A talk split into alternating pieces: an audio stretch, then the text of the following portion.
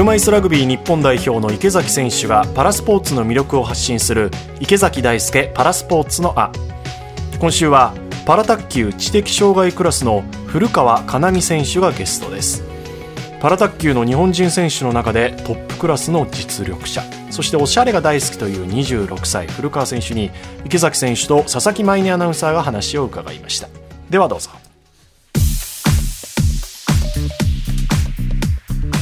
回のゲストをご紹介します。パラ卓球クラス11日本代表の古川佳奈美選手です。よろしくお願いします。よろしくお願いします。よろしくお願いします。さあまずは古川選手のプロフィール簡単にご紹介します。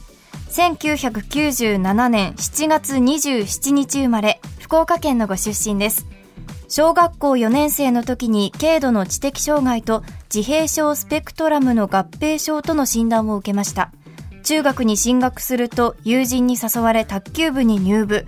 3年生で知的障害者卓球の大会に初出場し優勝。その戦いぶりが関係者の目に留まり、障害のクラス分け認定を経て、2015年からは国際大会にも出場し始めました。2018年の世界選手権では、女子シングルスの知的障害クラスで日本人初の銅メダルを獲得。2020東京パラリンピックにも出場しました。現在は会社に所属しながら2024年のパリパラリンピック出場を目指しています。直近ではスロベニアの大会に出場し、シングルスで2位、女子ダブルス、混合ダブルスで優勝されていて、今絶好調ということです。なお、古川選手の趣味はファッションとメイク。試合前には必ず大好きなコスメで軽くお化粧を施すことがルーティンだそうです。かわい。いかわいいですね。ファッションとメイク。池崎さんはどうですか？どうですか？僕は一切しないですけど ひげを整えるぐらいなんですけど ね今見てもピシッとねねなされていいですね。今日は何かメイクのポイントはありますか？今日はオフだったので、まつげパーマしてきました。ね、今思いました。めっちゃ綺麗に上がってる。え、ごめんなさい。まつげパーマって何ですか？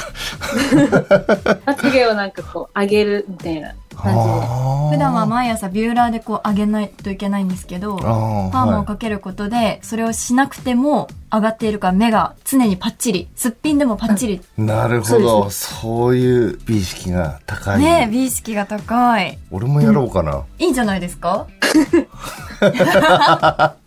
まあそうね、そこは必要ないとこだと思いますけど、でもすごいですよね。卓球でもいろんな成績優勝したりとか、もともと卓球ってやってたん中学校からも始めたって感じ。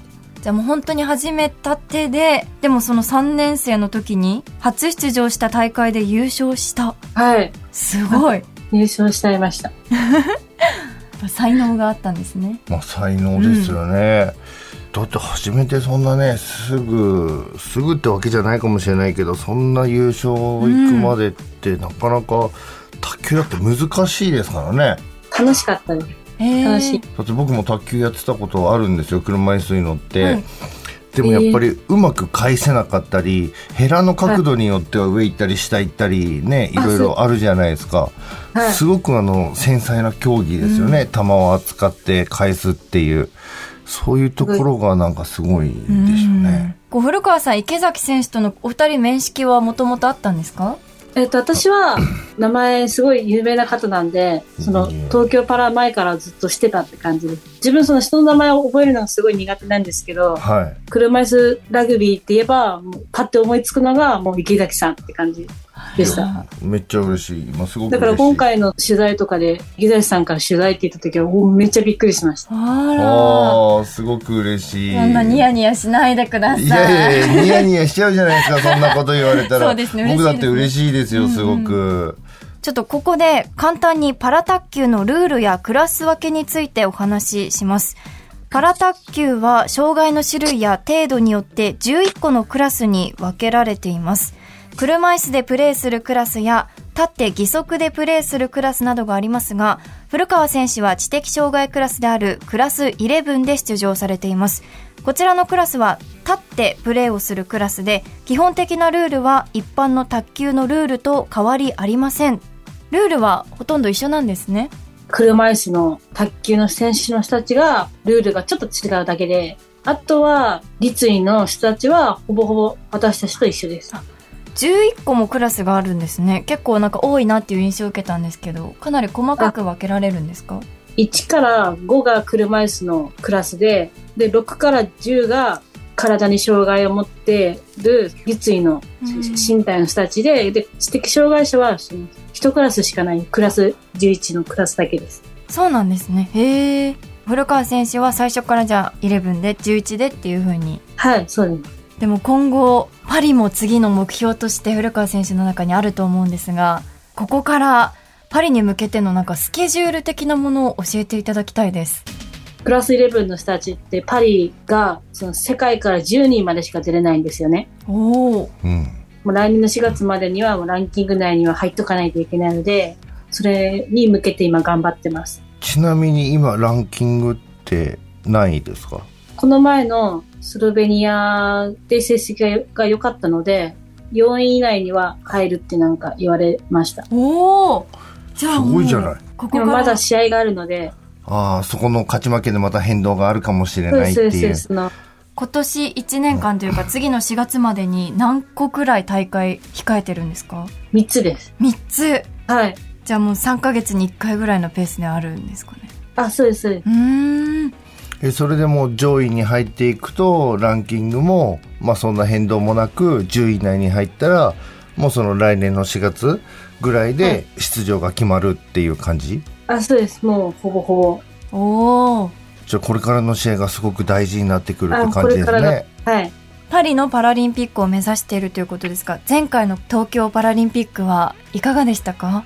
得失点差で予選落ちしたんですけど、その自分が勝った相手が予選上がって、自分が落ちたっていうちょっと悔しい思いしたんで、パリはちゃんと全員に勝って予選を上がりたいっていう気持ちです。そうか、前回はこう予選リーグで2勝1敗だったんですけど、その出場選手3人ともみんな2勝1敗で並んだ結果、こう取得ゲーム数でちょっと一歩及ばず、グループ3位になってしまって、はい、上位2人しか行けないところだったからっていう、これは悔しいですね。はい、そうです。悔しいな、気持ちはすぐ切り替えられましたか？